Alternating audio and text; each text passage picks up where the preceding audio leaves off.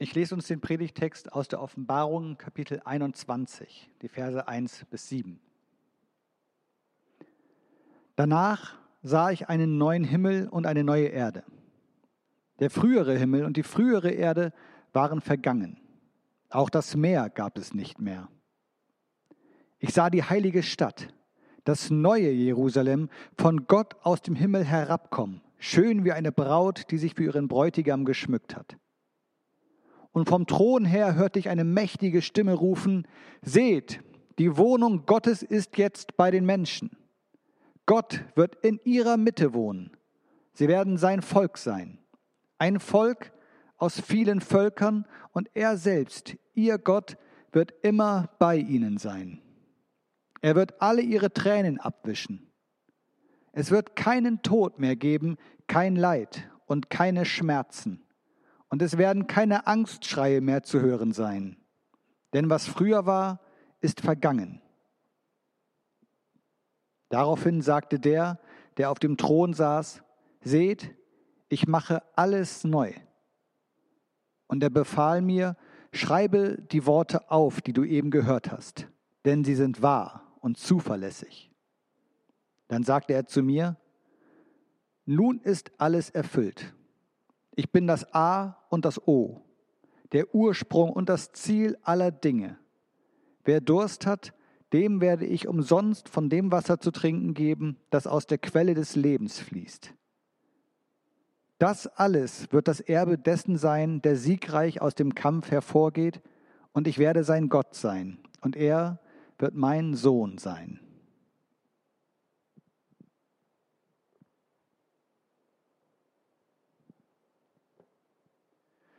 Liebe Geschwister, wie all das Schöne zum Leben gehört, so gehören auch die anderen Seiten des Lebens dazu. Auf der einen Seite haben wir das Lachen, die Freude, die Liebe, all das, was uns uns so leicht fühlen lässt und was für uns einfach schön ist. Auf der anderen Seite haben wir die anderen Dinge des Lebens, da sind Tränen, Schmerz, Streit und all das eben, was uns uns schwer fühlen lässt. Es liegt in der Natur der Sache, das Erleben des einen, sei es das Schöne, das Glück, die Liebe oder eben die Trauer, das Leid, der Schmerz. Das Erleben des einen kann uns das Gefühl vermitteln, dass all das andere verschwunden sei, dass es das nicht mehr gibt, dass es mit unserem Leben jetzt gerade überhaupt nichts zu tun hat, so weit ist es weg. Im Erleben tiefer Freude scheint das Leid unendlich weit entfernt. Ebenso scheint die Freude wiederum mitten im Leid wie ein weit entfernter Schatten der Vergangenheit. Das mag uns unser Gefühl zumindest in solchen Momenten sagen. Und es soll sein Recht haben. Es mag nicht die Wahrheit des Lebens sein, dass es all das eben gerade nicht gäbe, aber es ist doch dann gerade die erlebte Wirklichkeit. Die Wahrheit ist diese. Im Leben gehört beides zusammen. Es gibt im Leben nicht nur eines von beiden. Es gibt nicht ein, nur das eine oder es gibt nicht nur das andere. So wie die Blätter an den Bäumen jedes Jahr im Frühling die Wälder, die Alleen, die Parks und die Gärten in das schönste junge Grün hüllen, in dem das Leben so verschwenderisch leuchtet und uns erfreut. So liegen genau dieselben Blätter jetzt in dieser Zeit nach einem letzten Feuerwerk der Farben braun und löchrig am Boden. Beide gehören zusammen. Das Blühen und das Welken. Das Sprießen und das Fallen. Und so ist es eben auch in unserem Menschenleben mit einem ganz gehörigen und bedeutenden Unterschied. So wie in dem Versprechen des Lebens eines grünen Blattes im Frühjahr das Wissen um das Fallen im Herbst begriffen ist, ebenso wie im Fallen der Blätter das Wissen um das neue, um das kommende Leben im Frühjahr, um diesen Kreislauf des Lebens, darum, dass alles immer wieder neu beginnt, dass nach dem Tod der Natur, nach dem Sterben des Lebens, das wir so sehen im Herbst und im Winter, dass das neue Aufblühen kommen wird. Aber so ist es in der Natur, mit den Pflanzen, mit dem Menschenleben wiederum ist es anders. Mit dem Ende eines Menschenlebens, da ist das unwiederbringliche Ende gekommen. Immer wenn ein Mensch von uns geht, dann entsteht dort, wo er war, eine Lücke. An Geburtstagen, die wir feiern, an denen wir vielleicht dieser Person gratuliert hätten und das Datum auf dem Kalender sehen und instinktiv daran denken, diese Person anzurufen und uns erst dann einfällt, dass da kein Anschluss mehr unter dieser Nummer ist. Oder wir bemerken diese Lücke anhand der leeren Seite des Bettes, wo nun niemand mehr liegt. Auf Familienfeiern vielleicht, wo jemand fehlt, der lange dabei gewesen ist. Wir können es merken an dem Sitzplatz in der Gemeinde, wo jemand vielleicht immer gesessen hat und wo nun niemand mehr sitzt. Und wir können es letztlich auf jeden Fall merken an der Lücke in unserem Herzen, dort, wo jemand fehlt.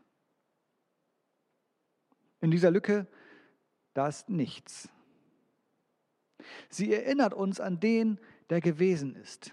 Sie erinnert uns an schöne gemeinsame Zeiten, die wir erlebt haben miteinander. Diese Lücke erinnert uns an gute Gespräche, die da waren, die wir gerne geführt haben. Sicherlich auch an manchen Streit und an unschöne Worte, die gefallen sind. An manches, was noch hätte gesagt werden müssen, wozu nun keine Gelegenheit mehr ist. An manches vielleicht, von dem wir gehofft haben, dass es uns noch gesagt wird, damit auch in uns etwas heil werden kann. Vielleicht erinnert uns diese Lücke an gemeinsame Pläne, die wir gehabt haben und die nun keine Erfüllung mehr finden werden. Und all das ist jetzt nur noch Erinnerung. Der Raum der Möglichkeiten, der vorher da war, der gemeinsam erforscht werden konnte, der gemeinsam erlebt werden konnte, der ist nun nicht mehr. Für jemanden hat sich die letzte Tür geschlossen für all das, was nicht gesagt wurde, was nicht getan wurde und was auch nicht mehr geklärt wurde, sei es nun von uns oder sei es eben von denen, die von uns gegangen sind, scheint jetzt jedes Hoffen zu spät. Andererseits könnte es nicht sein, dass uns aus diesem Text, den ich uns gelesen habe, eine Hoffnung entgegenkommt, die über all das hinausgeht? Uns wird hier ein ganz wundervolles Bild davon gemalt, was eben auch Wahrheit ist. Eine Wahrheit aber, die noch nicht Teil unserer Wirklichkeit ist. Eine Wahrheit, die wir jetzt gerade hier nicht erleben. Aber eine Wahrheit, auf die wir dennoch hoffen dürfen, weil sie Wahrheit ist. Eine Wahrheit, die uns verspricht, dass das, was in unserer Wirklichkeit, die jetzt unser Leben prägt, das Ende ist, nicht das Ende ist in der Wirklichkeit Gottes. Eine Wirklichkeit, in der das grüne Blatt, das am Baum sprießt, nicht mehr welken wird. Eine Wirklichkeit, in der dieses Blatt nicht zunächst gelb oder rot aber dann doch braun und löchrig werden wird und dann schließlich fällt und verrottet, sondern eine Wirklichkeit, an dem dieses Blatt jung und stark bleibt und lebt. Eine Wirklichkeit der grünen Bäume. Eine Wirklichkeit, in der eben nicht völlig selbstverständlich das Leid und die Freude, der Schmerz und das Glück und das Weinen und das Lachen beide so zusammengehören, so wie Puzzleteile, so wie es das eine ohne das andere einfach schlicht nicht geben kann. Ganz im Gegenteil, eine ganz andere Wirklichkeit, von der es heißt, er wird alle ihre Tränen abwischen. Es wird keinen Tod mehr geben, kein Leid und keine Schmerzen. Und es werden keine Angstschreie mehr zu hören sein, denn das, was früher war, ist vergangen. Und stattdessen wird es dann etwas völlig Neues geben. Etwas, das so schön ist und so wunderbar, dass selbst diese beeindruckenden Worte aus der Offenbarung, die ich uns gelesen habe, uns nur eine Idee der Vorstellung davon geben können, wie es denn sein wird. Weil es einfach nichts mit unserem Leben hier zu tun hat, weil es so ganz anders ist, dass wir das mit unserem Kopf, mit unserem Verstand überhaupt gar nicht erfassen können, wie es sein wird.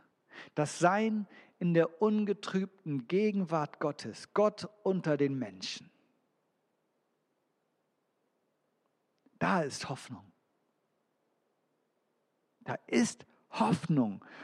Hoffnung, Jesus Christus als dem ersten Auferstandenen zu folgen.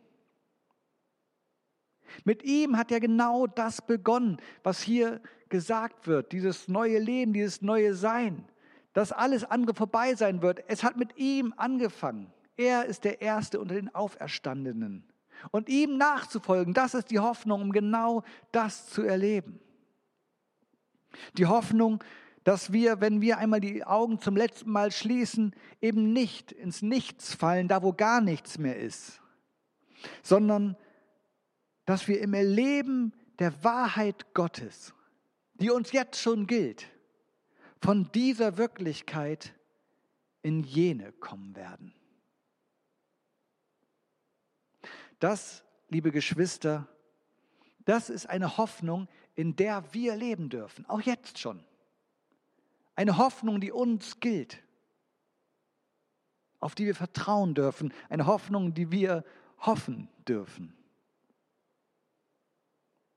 Und diese Hoffnung, so schön sie ist und so schön diese Aussicht auf das ist, was dann sein wird, was auch wir dann erleben werden, diese Hoffnung mag die Lücke, die der Tod geliebter Menschen in unser Leben gerissen hat, nicht zu schließen. Diese Lücken, sie werden bleiben. Sie werden offenbar in jedem leeren Kissen, auf dem niemand mehr liegt durch die leeren Stühle, auf denen keiner mehr sitzt, durch Plätze auf Familienfotos, die fortan frei bleiben werden, durch Stille in einst belebten Räumen und Schweigen zu sonst gesprächigen Stunden. Diese Lücke, sie wird bleiben.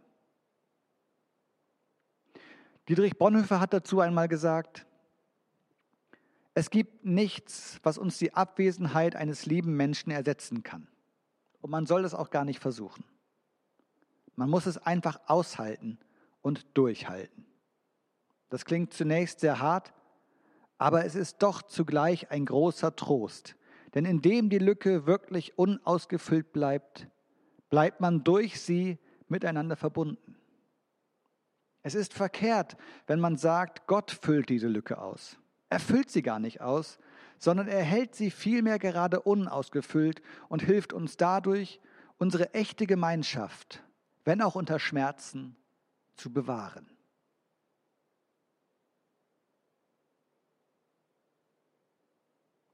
Diesen heutigen Ewigkeitssonntag können wir zum Anlass nehmen, um genau das zu tun.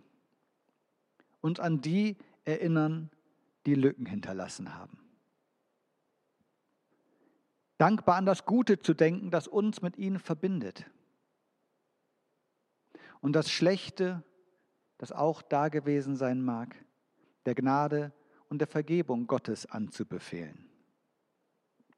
Und in allem Schmerz, der da noch sein mag, dürfen wir dabei dankbar hoffen. Darauf, dass sie bereits diese Wirklichkeit erleben, die für uns noch Hoffnung ist. Amen.